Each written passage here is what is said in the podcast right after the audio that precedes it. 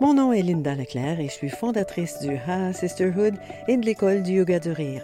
Bienvenue dans l'élément joie, les balados qui font du bien et qui inspirent. Cet épisode vous est présenté par l'école du yoga du rire qui vous propose une foule de thèmes pour vos activités, des conférences, des ateliers et des outils pour retrouver le plaisir de rire à volonté. Fadi Ibrahim Shah, pour moi, c'est une rockstar dans son domaine. Fadi, il y a vraiment le marketing dans le sang. Parler d'un projet avec lui, c'est toute une expérience. J'en sais quelque chose puisque c'est à lui que je dois plusieurs choses depuis la fondation de l'école du yoga du rire. Mon programme Maxi Rire, le terme vient de lui. Il voit des possibilités là où moi je voyais rien. Il voit grand et il réalise grand. Je vous l'ai dit, c'est une rockstar dans son domaine.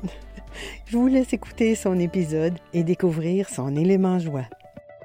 Bonjour Fadi Shah, ça va bien? Ça va bien. Et toi, Linda Leclerc? Euh, nous deux, on vient de terminer une réunion de travail. Oui. Ça a été très, très, très stimulant. Très, euh, je, confirme. Vraiment, je suis euh, beyond moi-même.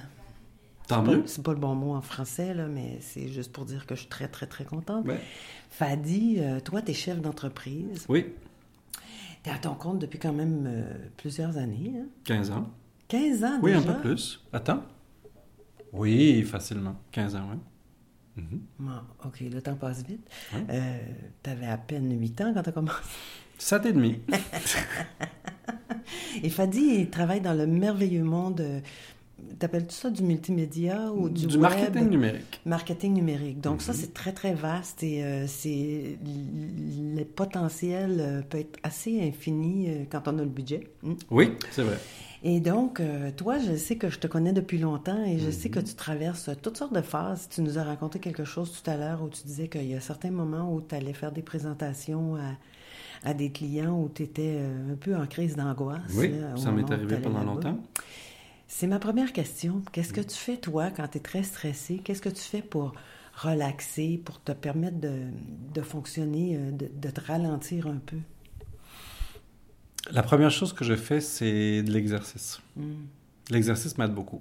L'exercice physique m'aide beaucoup à me grounder. Mm. Donc, euh, la marche le matin. Donc, chaque matin, je marche ou je cours. Pendant... Ça, c'est peu importe que ton bureau soit... Parce que là, ton bureau est à la maison. Est à la maison. Donc, peu, importe. Sinon, euh, sur l'heure du midi aussi, je fais une session d'exercice de 15 à 20 minutes qui aide énormément. Des, petits TRX, des câbles TRX, toutes mm. sortes de choses comme ça. Ça, ça m'aide beaucoup. Et quoi d'autre pour me, pour me calmer ou bien pour me relaxer? Euh, ben, en fait, en réalité, j'aime bien, euh, j'aime bien regarder, par exemple, une émission que j'ai déjà vue plusieurs fois, qui est rassurante. Ah, OK. Par exemple, je, euh, je sais pas, une émission Netflix, une série que j'ai déjà vue beaucoup comme The Crown. Je vais regarder un épisode que j'ai vu 200 fois, là. Parce que c'est comme une espèce de référence. C'est comme c'est rassurant. Donc, tu connais les répliques par cœur. Je connais les répliques par cœur, puis ça, ça, me, ça me ramène. Mhm. Hein? Donc, quand il y a des... Mais j'ai de moins en moins ces périodes où je sens qu'il y a une angoisse exceptionnelle. Ou un gros stress. Ou un gros stress. quand tu as un livrable, euh, si tu as quelque chose à livrer, que là, le deadline approche, que vous n'êtes pas tout à fait prêt. Ben, euh. C'est de relativiser un peu tout ça. Parce que j'ai de moins en moins ces grosses angoisses par rapport à un livrable ou quelque chose parce que je me dis, si on n'est pas prêt à le faire, je préfère mm. négocier en disant il y, a, une raison pour laquelle on n'est pas prêt à, le présenter ou quoi que ce soit. Donc, j'arrive à facilement dédramatiser la chose. Mm. Puis ça, ça aide beaucoup. Donc, relativiser la chose. Oui. Le, voir un petit peu autrement? Faire un pas de côté, finalement? Oui, oui. Puis ça, c'est effectivement bien dit, faire un pas de côté. Il y a un de mes amis euh, qui est aussi propriétaire d'entreprise et dans un domaine connexe, c'est dans la production vidéo, qui m'a dit, tu sais, quand tu arrives à, 50 ans, après 50 ans, je dis oui. Il a dit, c'est beau avoir euh, plus que 50 ans. J'ai dit, pourquoi tu dis ça, Robert? Il me dit, parce que tu peux dire à quelqu'un, là, t'en me tentes pas. puis tu as le droit. Il y a quelque chose, il y a comme une espèce d'état d'âme qui s'installe après, euh, après avoir eu 50 ans, qui fait que on dédramatise beaucoup plus rapidement. déjà 50 ans? Ben là, franchement, oui. ça fait déjà un petit bout.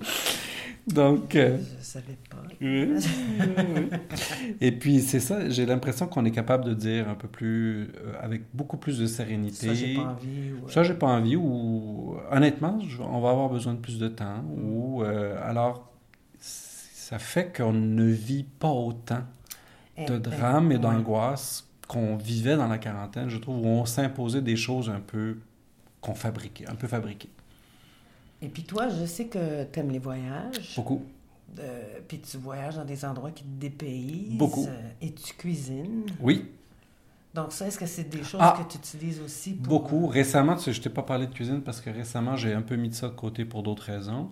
Mais effectivement... Parce que tu ne voulais pas manger, non? Non, non, pas du tout, parce que je l'ai trop fait, Mm. tu vois, pour d'autres raisons.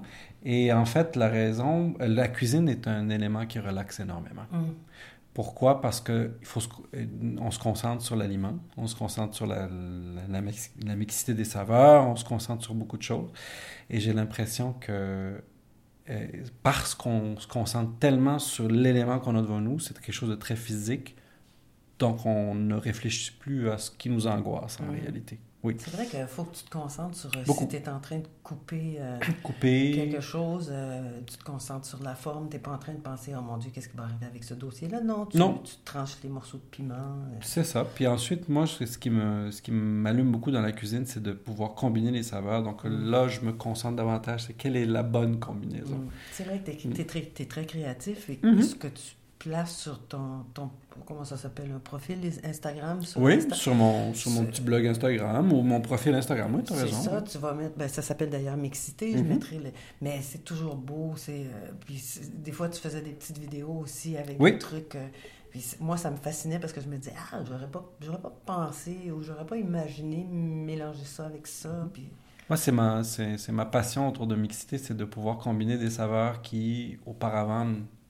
pas, n'étaient pas nécessairement pas nécessairement ensemble, ouais. ou ensemble, etc. Puis la mixité des saveurs, c'est un peu de célébrer la diversité, et à la fois culturelle. Ouais. c'est de célébrer beaucoup les, euh, la diversité des aliments, la diversité des saveurs, textures. C'est ce que j'allais dire parce que Euh, tu utilises les couleurs, euh, les, les- puis moi, je trouve toujours ça beau. Donc, tu vois, c'est pour ça que je me disais, il en parle pas, puis pourtant, je le sais. Oui, tu as raison, mais c'est peut-être parce que pour le moment, c'est moins présent. Mm. Ça veut pas dire que ça revient pas. C'est c'est cyclique. hein. Des fois, c'est plus le sport, des fois, c'est plus ça, Ouais. des fois, c'est plus les voyages. Là, j'ai- voyagé récemment, j'ai voyagé à deux reprises pendant qu'on voyageait pas pendant si longtemps. Ouais.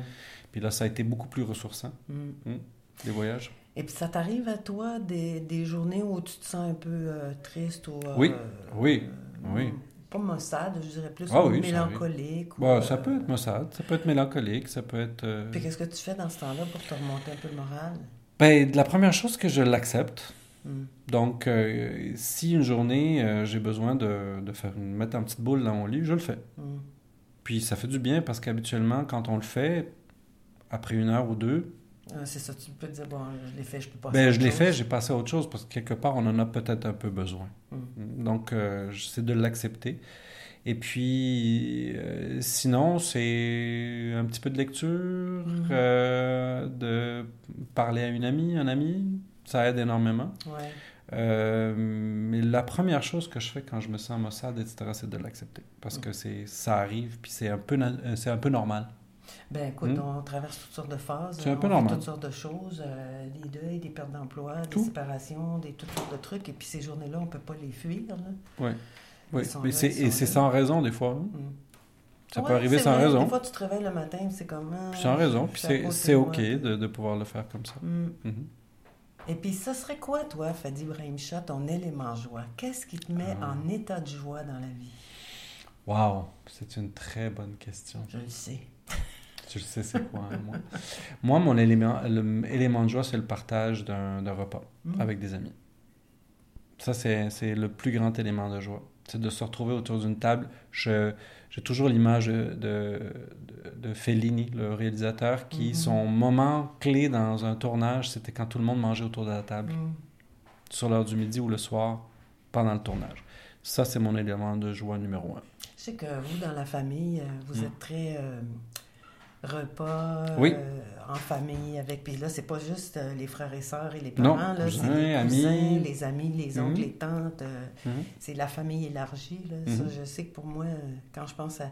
Quand vous dites on a un repas avec euh, mon cousin, ou- c'est très.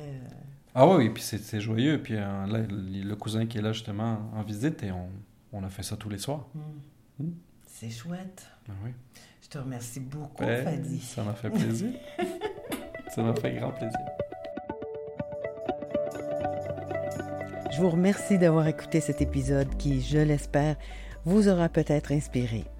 Pour en savoir plus sur les programmes et activités de l'École du yoga du rire, consultez le www.yogadurire.com. Et pour la communauté de femmes qui rient intentionnellement, c'est sur le www.hahasisterhood.com. Bonne fin de journée.